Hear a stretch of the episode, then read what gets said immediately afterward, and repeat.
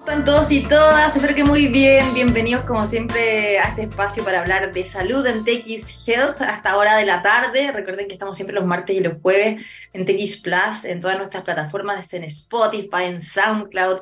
Y hoy quería saludar a la Val Ortega, que además es parte de nuestro equipo, que fue mamá por segunda vez. Así que nada, pues muchos besitos para, para ti, Vale, si nos estás escuchando y que sea preciosa esta nueva experiencia. Siempre los hijos son algo tan hermoso que llega a nuestra vida, bueno, y para las mujeres que también deciden no ser mamá, también eso es muy respetable. Así que quería comenzar con eso. Hoy día queremos ya eh, partir de lleno con nuestro tema y queremos hablar hoy día de nutrición, porque em, una encuesta de Nestlé arrojó que un 74% de los padres cree que la alimentación de sus hijos e hijas em, obviamente tiene relación con cómo se están alimentando y esto puede incidir en la obesidad y en el sobrepeso. Hoy día queremos conocer sobre esta información, eh, y claramente cómo podemos nosotros desde las casas tener una educación que sea importante. Así que vamos a conocer la información del Observatorio Nutricional que se llama Nestlé por Niños Saludables, que además lo hace en conjunto con la Universidad Finisterrae, ¿no? Así que nos vamos a comunicar hoy día con quien nos va a contar más al respecto en, en profundidad, digo. Está con nosotros hoy día aquí en TX Health, Bárbara Brauchle, no sé si se pronuncia bien, nutricionista y gerente de nutrición, eh, salud y bienestar de Nestlé Chile. ¿Cómo estás? Bárbara, bienvenida. Hola, muy buenas tardes. Muchas gracias por la invitación. No sé si así se pronuncia tu apellido, si no, dilo tú. Estaba, cerca, sí, es un poco complicado, así que no, no entremos ahí mejor. Ya, pero ¿cómo se dice? Igual para saber. Broigle. Perfecto, bueno, alemán. Alemán, ¿cierto? Sí, sí. Oye, Bárbara, bueno, estaba yo aquí hablando sobre este estudio que refleja, por supuesto, también las secuelas que dejó la pandemia de los hábitos alimentarios, eh, cuáles son las preocupaciones no eventuales respecto a algunos trastornos de la conducta alimentaria de los niños y adolescentes. Estamos también, me imagino, hablando de trastornos como son la bulimia, la anorexia, la ansiedad, etcétera. Así que, en primer lugar, antes de irnos con los resultados, te quería preguntar sobre esto, ¿no? O sea, sobre eh, lo que ustedes hacen eh, en este observatorio, en la investigación que además han hecho o la encuesta con la Universidad de Finisterrae.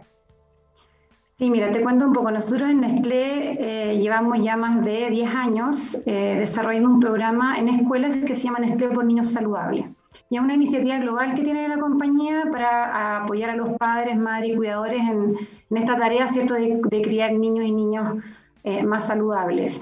Y dentro del pilar de esta iniciativa, em, lo que queremos ir a entender también un poquito más, más allá de, la educación alimentaria que hoy día impulsamos en los colegios, es entender un poquito más o levantar información sobre la alimentación em, nutricional eh, de los niños, pero desde la perspectiva de los padres en este caso. Entonces desarrollamos este primer observatorio nutricional en conjunto con la Universidad Finisterre, y la idea es ir a buscar o conocer ¿cierto? sobre los hábitos alimentarios y estilos de vida de los niños de nuestro país, pero desde la perspectiva de los padres y madres. Ya. Perfecto. Y ahí, en este estudio que hicieron, eh, estaba acá viendo que consideraron a papás y mamás de niños y niñas entre 2 a 15 años. Esto fue un 49% en la región metropolitana, en un 51% en otras regiones, eh, sobre una consulta de cómo era la alimentación de sus hijos e hijas, ¿no? Em, ¿Cómo fue un poco la metodología? ¿Fue una encuesta? ¿Hacían distintas preguntas? ¿A cuánta gente alcanzaron? Para obviamente después tener el resultado.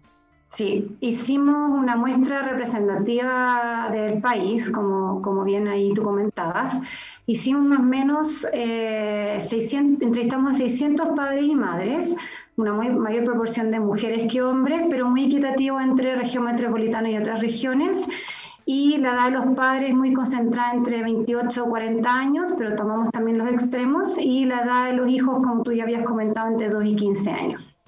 Perfecto. Y acá estaba viendo que em, los índices de sobrepeso y obesidad siguen aumentando en Chile, 29% en sobrepeso, 25% de obesidad en niños y jóvenes, eh, también según las fuentes de Junave. Y además es súper preocupante porque los distintos reportes que entrega la OCDE, que nosotros somos miembros, ¿no? Chile es de los países con mayor obesidad y sobrepeso eh, infantil en el mundo. Y es súper preocupante esto, porque claramente es como ¿no? los papás y la mamá generamos desde la casa una educación que pueda mejorar la alimentación. Y a mí me pasa que yo conozco como eh, muchas mamás, ¿no? De los apoderados, etcétera, y, muchas dicen, no, es que mi hijo no come verduras, no come fruta, eh, come solamente la papa frita o el pan, etcétera. Entonces, ¿cómo desde chiquititos podemos inculcarlo? Yo tengo, escucha, no sé, la, la felicidad de que mis dos hijos comen de todo, les encantan las verduras y las frutas, pero siempre fue desde muy chiquitito. Entonces, ¿cómo logramos una educación saludable en, en la alimentación?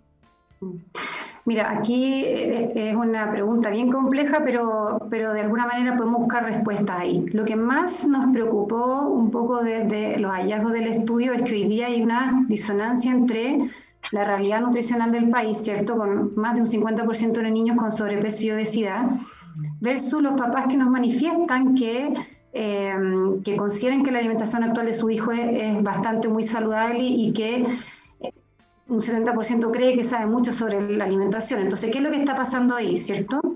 Y hoy día no, no somos ajenos de que el, problema del sobrepeso y la obesidad en niños hoy día en Chile es una problemática de salud pública que venimos arrastrando hace años. Entonces hoy día lo que nos interesa desde este Observatorio Nutricional de Nestlé por Niños Saludables es realmente entender qué está pasando en las casas, qué están percibiendo los padres Em, porque hoy día nosotros sabemos, ¿cierto? Hay guías alimentarias, nosotros sabemos que las frutas y verduras son importantes, que hay que incluir lácteos, eh, manejar las porciones, pero entonces, ¿qué es lo que está pasando? Eh, y lo interesante acá es que está esta disonancia, entonces nos interesa, ¿cierto?, ir creciendo en este conocimiento. Este año hicimos este estudio en particular es nuestro primerito, y queremos seguir indagando todos los años eh, más allá de, los papás racionalmente o teóricamente entienden lo que es una alimentación saludable, pero necesitamos entender qué hay detrás de eso que está de alguna manera mermando en los índices eh, nutricionales de los niños. Y obviamente lo que tú comentabas muy, es muy importante, ¿no? O sea, eh, la educación alimentaria tiene que partir desde chiquititos. Pero hoy día no solamente tenemos una responsabilidad como los nutricionistas, en mi caso, eh, de promover ¿cierto? esa educación, ¿cómo nos aseguramos que eso también se cumpla?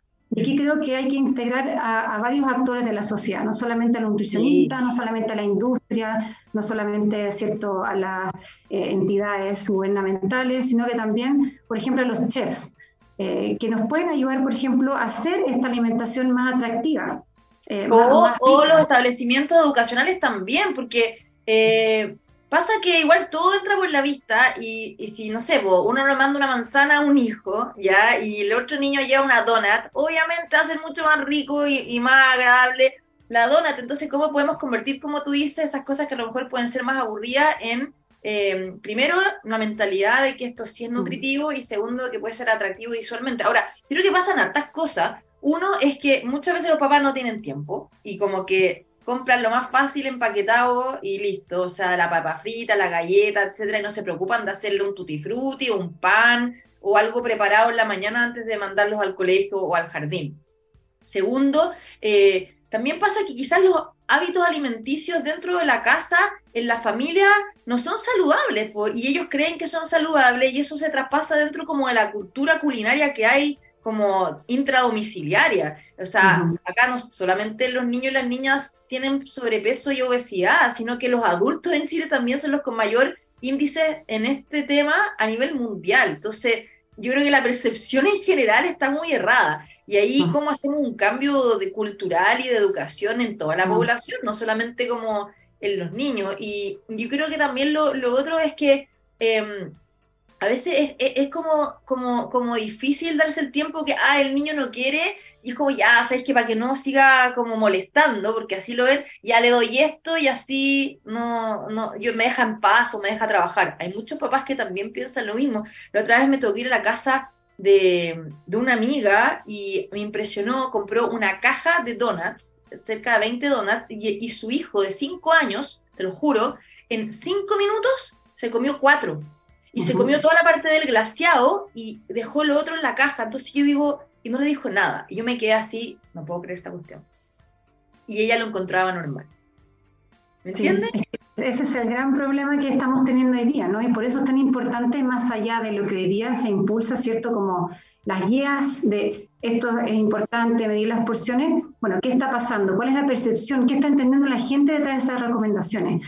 Y, obviamente ahí es, fundamental lo que tú también mencionas en términos de, ok, yo lo sé, pero finalmente también lo que, lo que salió de este estudio es que la toma de decisión hoy día en términos de qué comen los niños está cada vez más eh, concentrada en los niños y no en los padres.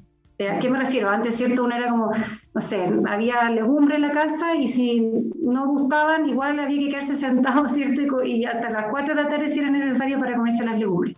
Hoy día los hijos están tomando muchas más decisiones y los padres obviamente están dando el pie a, ese, a esa demanda y por lo tanto ahí las cosas se están complicando, porque como tú dices, lo que los, eh, niños quieren o lo que les atrae es lo que tiene rico sabor. Y ahí está el desafío, cómo nosotros entregamos alternativas, ciertos saludables, pero al mismo tiempo que sean preferidas eh, por los niños, que sean eh, consumidas y finalmente también ayudar a los padres en esa tarea que a veces no es tan fácil, ¿cierto? Sí, ahora también a mí lo que me llama la atención de, de la encuesta que ustedes hicieron es que se dieron a conocer como otros problemas, porque dice que niños y niñas que consumen alimentos juntos aparatos tecnológicos alcanzan un 46% en pandemia y hoy un 31%, ya descendió. Después varios de ellos comen mucho entre comidas, con un 26% en pandemia, hoy en un 12%, eso también es bueno que bajó, y se alimentan cuando se sienten aburridos, tristes y deprimidos.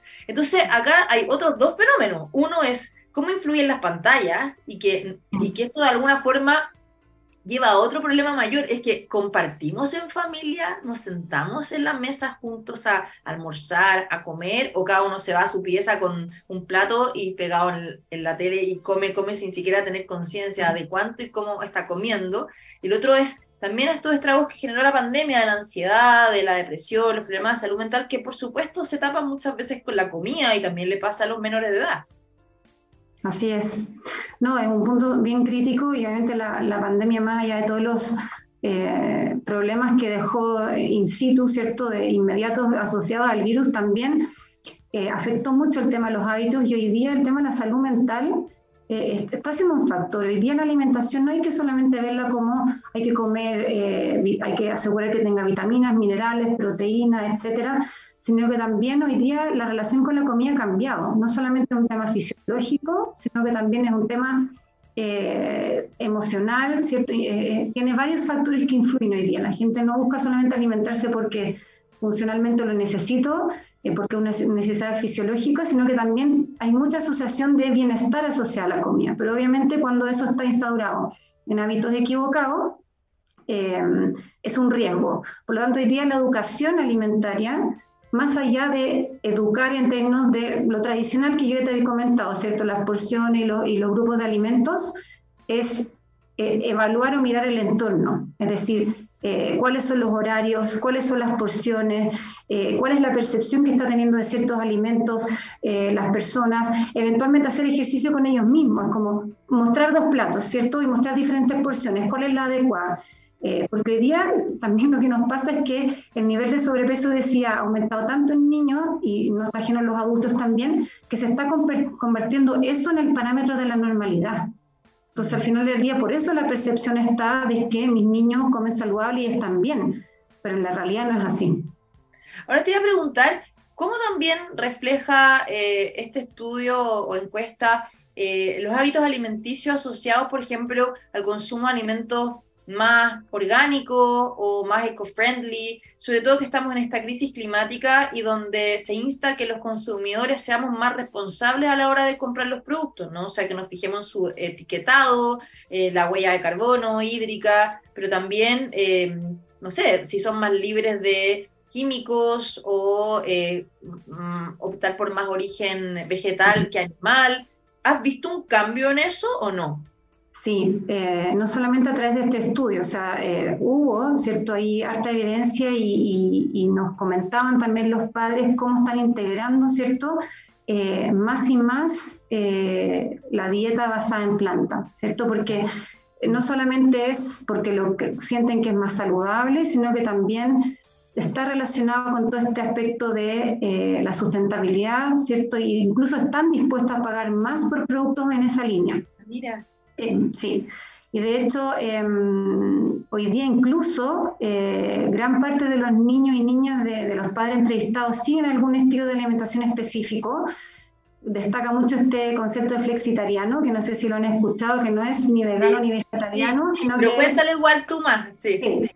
El flexitariano de alguna manera disminuye eh, su consumo de eh, alimentos de origen animal eh, los integra, no los excluye necesariamente, pero sí está empezando a reemplazar, por ejemplo, las hamburguesas de carne de vacuno por hamburguesas de origen vegetal, de poroto, de alguna legumbre, eh, de alguna manera para buscar más este equilibrio y también pensando en que no solamente un beneficio personal, eh, fisiológico, sino que también medioambiental y de sustentabilidad. Entonces, obviamente hay que tener harto ojo porque estas preferencias no son em, negativas, para nada, pero de alguna manera sí, eh, el reducir ciertos alimentos de origen animal también reduce cierta ingesta de ciertos nutrientes que son claves como algunos vitaminas o minerales. Entonces eso también tiene que estar muy bien supervisado. de, eh, hecho, de hecho la, eh, o sea, muchas personas suplen la carne animal por las legumbres, como tú decías, y las lentejas u otro no, no llegan ni siquiera al 20% de la, del nivel proteico que tiene la carne animal. Exacto. Exacto.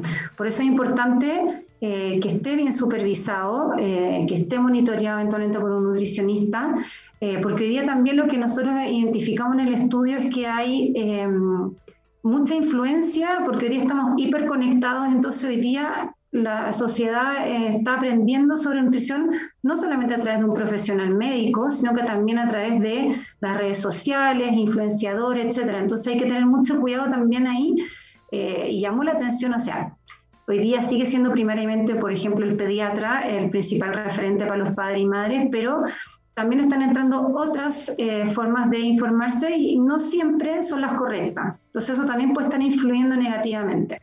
De todas maneras, Bárbara, y, y sobre lo mismo, eh, ¿Cómo eh, ha afectado el aumento de los precios de los alimentos? O sea, eh, también eso incide en cómo nos alimentamos. O sea, obviamente la fruta y las verduras están carísimas, la carne está carísima, claramente los cereales son mucho más accesibles, pero que son más carbohidratos y los carbohidratos sabemos que engordan mucho más, ¿no? Em, ¿Cómo, ¿Cómo ves tú eso? O sea, la gente está comprando menos productos saludables y está comprando los que más engordan, por decirlo así, por el tema de los precios o no?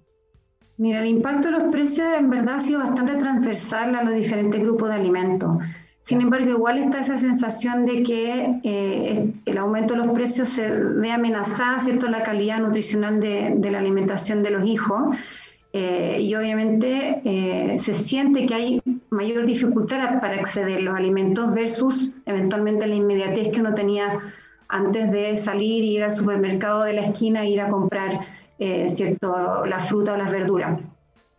pero hoy día yo creo que la clave para esto es eh, más allá de, estigmatizar de que los alimentos más saludables o percibidos más saludables estén más caros, creo que es importante buscar otras formas para paliar eh, esa, esa problemática. Por ejemplo, hacer una planificación semanal, ¿cierto? Hacer menús definidos y entender eh, cuántas eh, porciones voy a necesitar y para esas porciones cuánto requiero comprar. Porque obviamente también ahí evitas botar alimentos y que también está muy asociado a esta tendencia a la sustentabilidad, ¿cierto? El concepto del food waste o la pérdida de alimentos. Eh, y obviamente comprar lo justo, evitar, digamos, y administrar mejor el presupuesto. Entonces, planificar un menú semanal y eventualmente de lunes a viernes ser bien estricto y el fin de semana darse un gustito, ¿cierto? eventualmente eh, algo más rico, eh, porque también está este concepto emocional que te contaba, ¿cierto?, en torno a la, comida. Obviamente no abusar de ello, pero eso también va, va, a permitir tener un mayor control y obviamente asegurar de que no excluyas alimentos tales como frutas y verduras de la dieta. Sí, además que puedes preparar y porcionar y congelar, o sea, se puede, como tú dices, organizar bien. Y lo otro es que las colaciones saludables yo creo que es un punto, o sea, por algo se creó esta ley Super 8, ¿no? Que partió desde eso, eh, desde los kioscos, que es lo que se vendía y finalmente terminó este etiquetado de los productos con eh, altos índices de azúcar, eh, grasa, etcétera. ¿Y cuál es también ahí, crees tú que es la recomendación para los papás y las mamás? Yo creo que em, hay que tratar dentro de lo posible, ¿cierto? No cambiar estrictamente los, los hábitos algo eventualmente no tan saludable por el tema de los precios, ¿no? Em, yo creo que aquí también es fundamental buscar eh, otras alternativas eh, o otros puntos de venta eh, y salir a cotizar, ¿cierto? Para poder eh, asegurar que, no sé, eh, enviar colaciones en base a fruta. También un desafío para nosotros como la industria alimentaria en Nestlé en particular de entender estas necesidades y poder también desarrollar productos con ingredientes más naturales, que es también una tendencia que percibimos a través del estudio, y que también sean ricos y asegurar que tengan el precio adecuado para que sean accesibles también. Em, creo que em, en términos de, las opciones ¿cierto? y alternativas saludables, eh, hay hoy día que rebuscarse un poquito más, eh, pero creo que es posible. Pero además, como para cerrar, Bárbara, yo creo que acá es cómo creamos conciencia de que la alimentación saludable es clave para el desarrollo cognitivo, físico, de verdad puede evitar un montón de otras enfermedades que están asociadas al sobrepeso y la obesidad, desde la hipertensión, la diabetes, eh, muchas otras que son parte como de este llamado síndrome metabólico, que los niños que comienzan así tienen muchas probabilidades de tener estos problemas cuando sean adultos. Exacto. Pues yo creo que eh, no hay que olvidar, ¿cierto?, la, base, la esencia, y como yo te comentaba, el, programa del Nestlé por Niños Saludables está hoy día enfocado a, la educación alimentaria, pero tenemos que integrar otros factores también, no solamente entender sobre cómo alimentarse mejor, ¿cierto? Hoy día también eh, nosotros eh, trabajamos este estudio con la Finisterra y obviamente también ahí hay recomendaciones de la academia en términos no solamente alimentarios, sino que de la actividad física. Eh, y cómo integramos esos conceptos también en la educación. Hoy día también cómo hacemos intervenciones en conjunto con psicólogos, porque hoy día también la alimentación tiene una relación fuerte con el estado emocional y de la eh, preferencia de alimento. Exactamente. Oye, ¿dónde se puede encontrar la información del observatorio, los resultados también de esto? Mira, nosotros estamos eh, organizando un lanzamiento junto con autoridades eh, desde Nestlé eh, y con la Universidad Finisterra el 24 de noviembre. Así que ahí vamos a tener ya el lanzamiento oficial de los resultados y obviamente ahí vamos a tener disponibles dentro de la página corporativa de Nestlé un QR donde se puede descargar el estudio, donde se puede ir a conocer más en detalle qué es lo que eh, nos presentó y obviamente qué desafíos también nos, nos entrega eh, esta, estas percepciones, eh, que yo creo que a muchos nos sorprendió también los resultados. Sí, de todas maneras, totalmente contradictoria la realidad versus la percepción. Oye, muchas gracias, Bárbara, por estar con nosotros hoy día ante No, muchas gracias a ustedes por la invitación. Que tengan buen día. Igualmente. Ahora nos vamos a la música, de vuelta vamos a seguir hablando de más temas de salud, ahora asociado a la inteligencia artificial en la principalmente confirmación de citas para ir a consultas, hacerse exámenes, cómo eso también ha ido cambiado, cambiando, digo, después de la canción. Nos vemos en segundos. Chao, Bárbara. Estamos de vuelta aquí en eh, TX eh, Health para seguir hablando de temas de salud. Hoy ya nos vamos a hablar de tecnología y la inteligencia artificial que se ha transformado en una nueva forma de comunicación con los pacientes y los centros de salud. Y queremos hablar hoy día de ENIAX, ¿no? que es una empresa nacida en el año 2015 en Chile. Y bueno, de verdad es increíble cómo ha ayudado a, por ejemplo, em, confirmar las citas em, con los médicos, los distintos también exámenes que uno se tiene que hacer. Muchas veces uno agenda una hora y después no asiste y otra persona que necesitaba ese cupo lo pierde. Bueno, queremos saber mucho más cómo ha ido evolucionando. Además, en otros centros de salud eh, está operando, por ejemplo, en la Teletón, en la Clínica Indisa, en distintos hospitales. Así que bueno, hoy día queremos hablar con su fundador y Global CEO de ENIAX, Milan Didara. Tú me tienes que decir, Milan, si está bien dicho, porque yo con la apellido no soy muy buena. ¿Cómo estás? Bien, bien, bien, bien. ¿Cómo estás tú?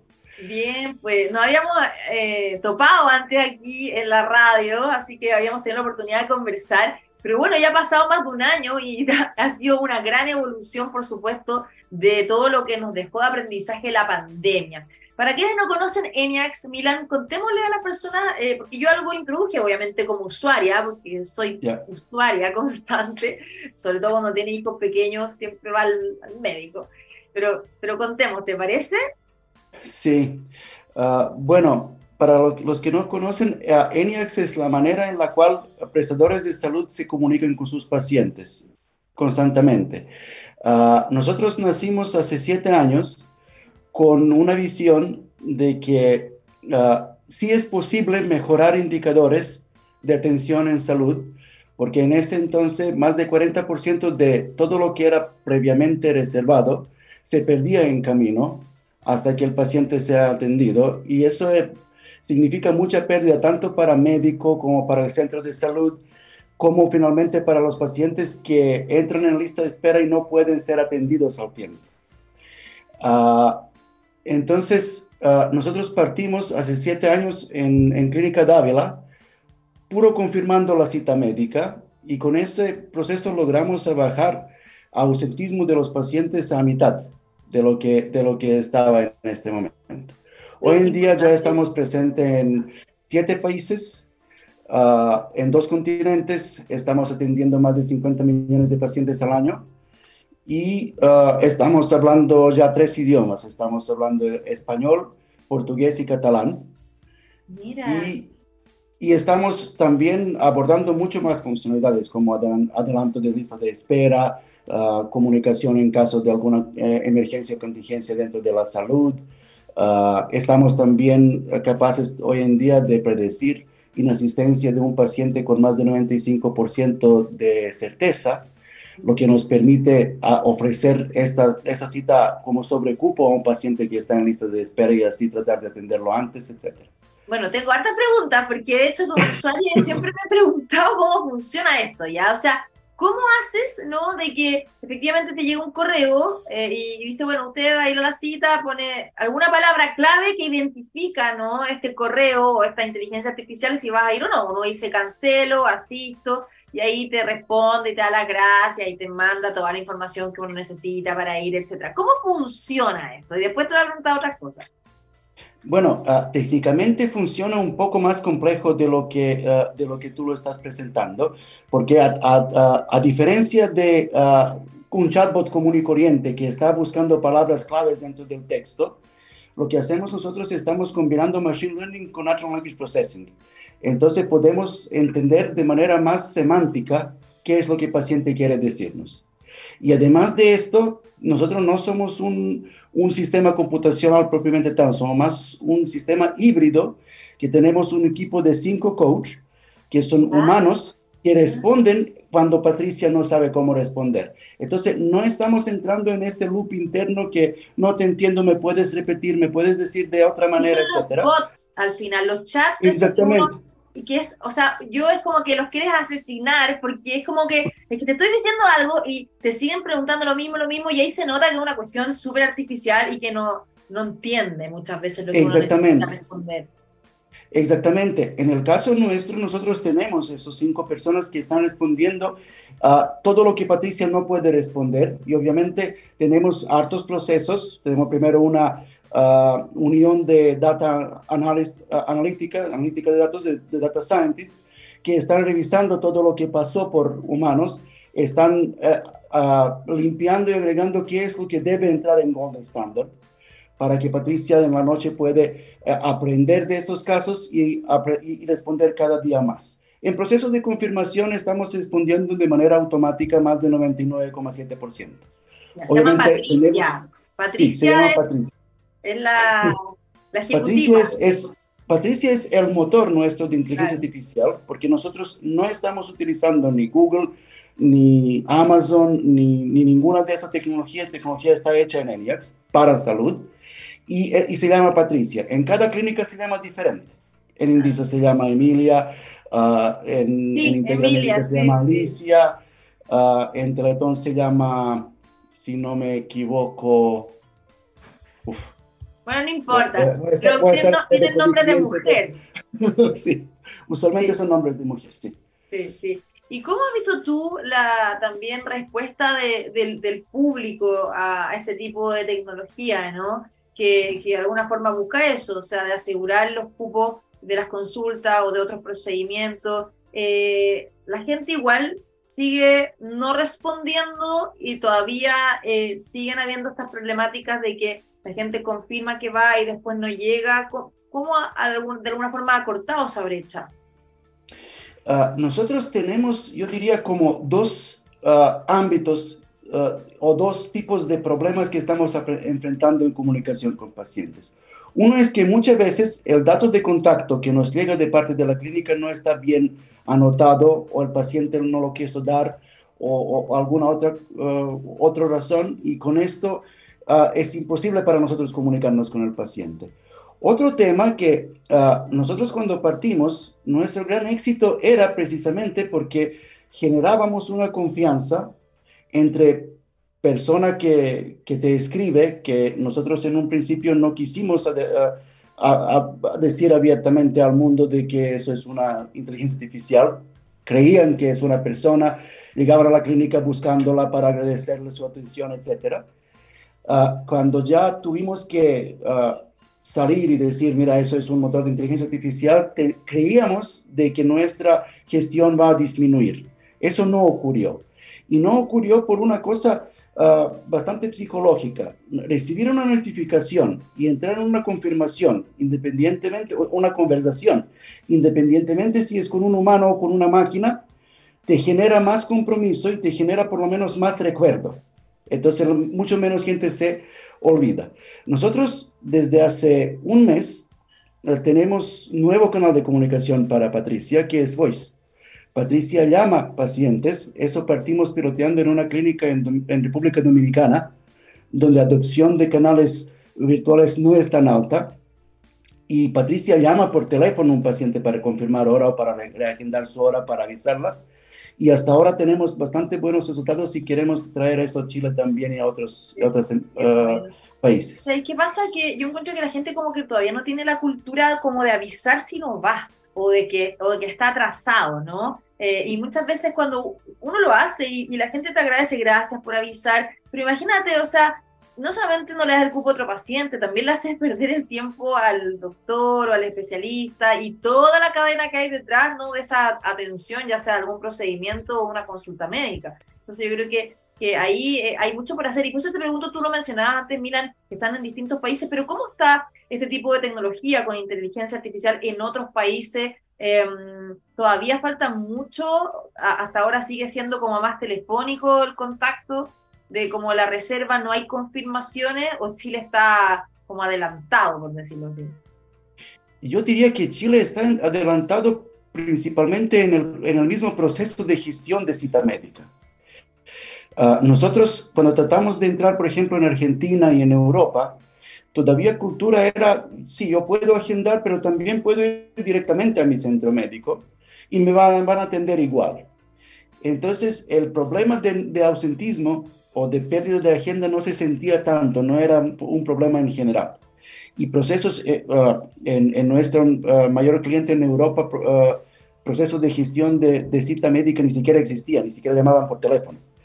Hasta que llegó pandemia, todo se transformó en digital, todo se transformó en, reserva, previa, y con una reserva previa sí se sintió este problema, y de ahí nosotros entramos como algo muy novedoso, y muy adelantado frente a posible, posible competencia.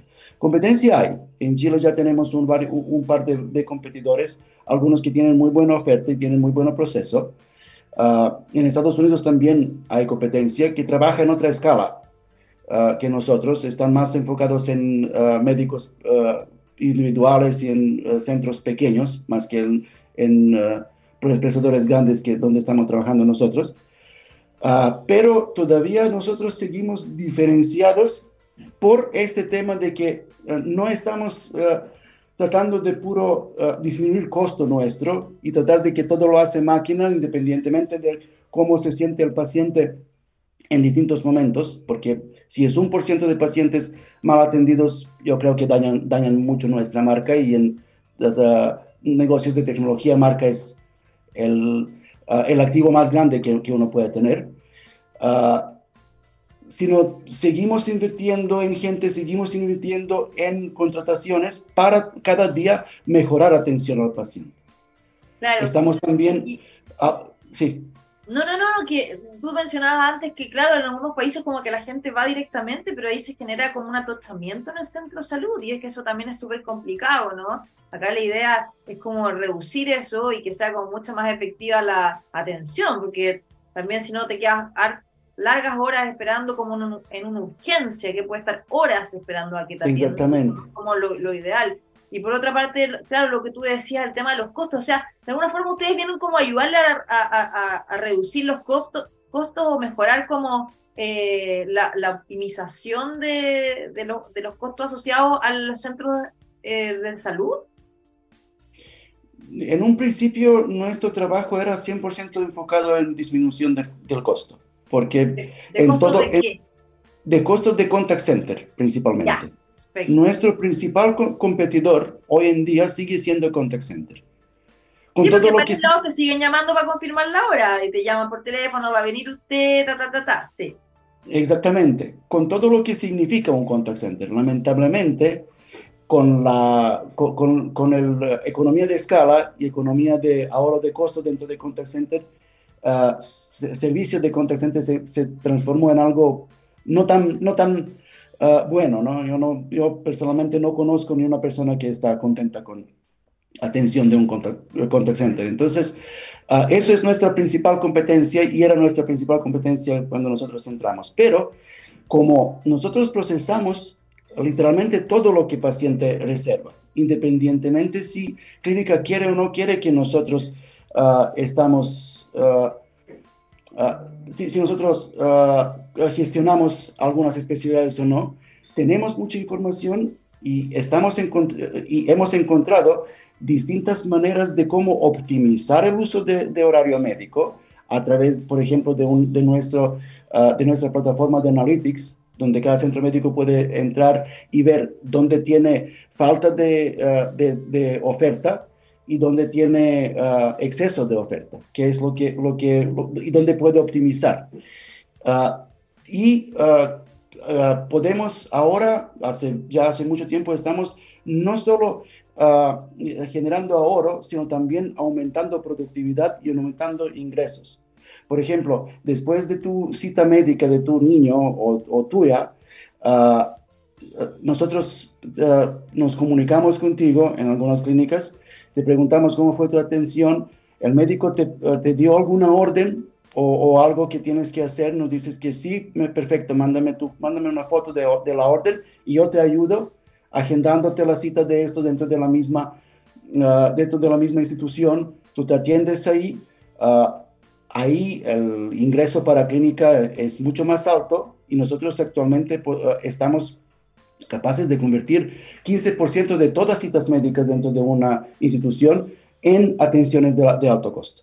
Qué bueno. Ahora, yo me pregunto, ¿qué pasa con los datos del paciente, ¿no? de él o la paciente? Eh, y claro, cuando se confirma una cita, eh, también tienes acceso a toda esa información que es privada eh, y, que también está ahí en Internet. Em, ¿Qué pasa con, por ejemplo, el acceso a los datos? La ciberseguridad, la ética también asociada a esto y cómo puede eso de alguna forma relacionarse con la discriminación o el privilegio hacia ciertos pacientes. Sí, ah, el tema de ética en, todo lo que es uso de datos principalmente y, recientemente de, inteligencia artificial pasa siendo ah, un tema muy importante en, nivel global, porque uh, sesgo está. O sea, la, naturaleza de, un ser humano es tener sesgo hacia, hacia cosas que tienen más afinidad.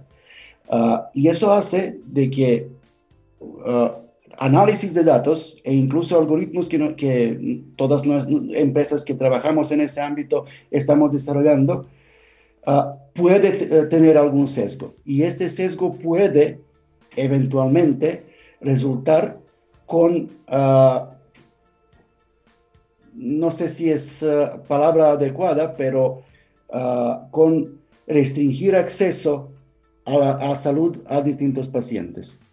Lo que nosotros estamos haciendo es que nosotros tenemos un comité ético que está revisando uh, mucho cómo nosotros estamos utilizando data y cómo estamos armando algoritmos. Eso nació por, por, una necesidad, porque cuando nosotros partimos, nosotros partimos en zona oriente del Santiago. Y Patricia funcionaba maravilla, de maravilla hasta que entró el primer centro en Maipú, donde nuestros resultados eran peores que, que del centro médico Sineniax. Y era por eso que uh, nuestra data era sesgada Mm. que teníamos solo, solo información de, un, de, de, comportamiento de pacientes de un uh, segmento socioeconómico. Y con eso tuvimos que, uh, nos dimos cuenta mucho antes de que uh, se partió hablando de todo, todo ese tema, de que sí puede ser un problema en uso de datos. En términos de, de privacidad, nosotros... Que, perdona, eh, eh, lo que pasa es que yo digo, ya, o sea, si, si yo voy pidiendo recurrentemente una consulta, no sé, para un oncólogo y me tengo que hacer este tipo de procedimiento, ya igual se sabe más o menos un poco el perfil o las características de qué tipo de paciente soy, ¿no? Y eso igual eh, es delicado.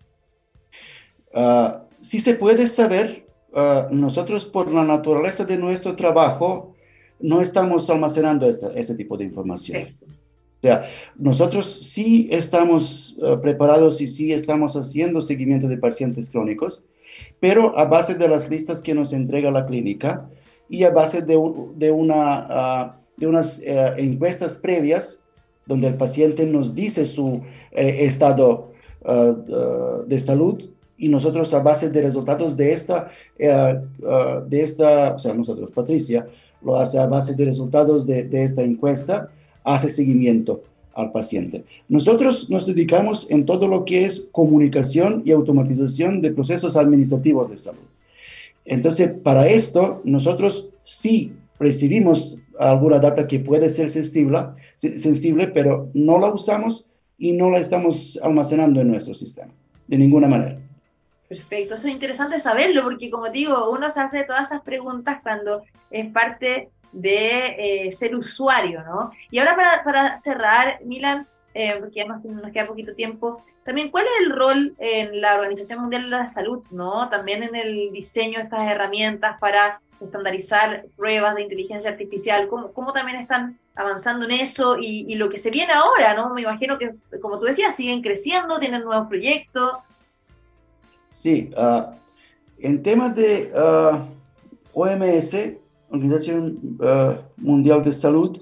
Organización Mundial de Salud participa en un proyecto que es un poco más grande de todo esto, que se llama AI for Good, donde existen distintos comités a, nivel mundial que están haciendo o algoritmos y procesos que van a auditar el uso de datos y que van a hacer revisión de lo que en, en inteligencia artificial se llama Golden Standard, que es el set de datos que usa inteligencia artificial, que se supone que es bastante bueno para que pueda dar buenos resultados.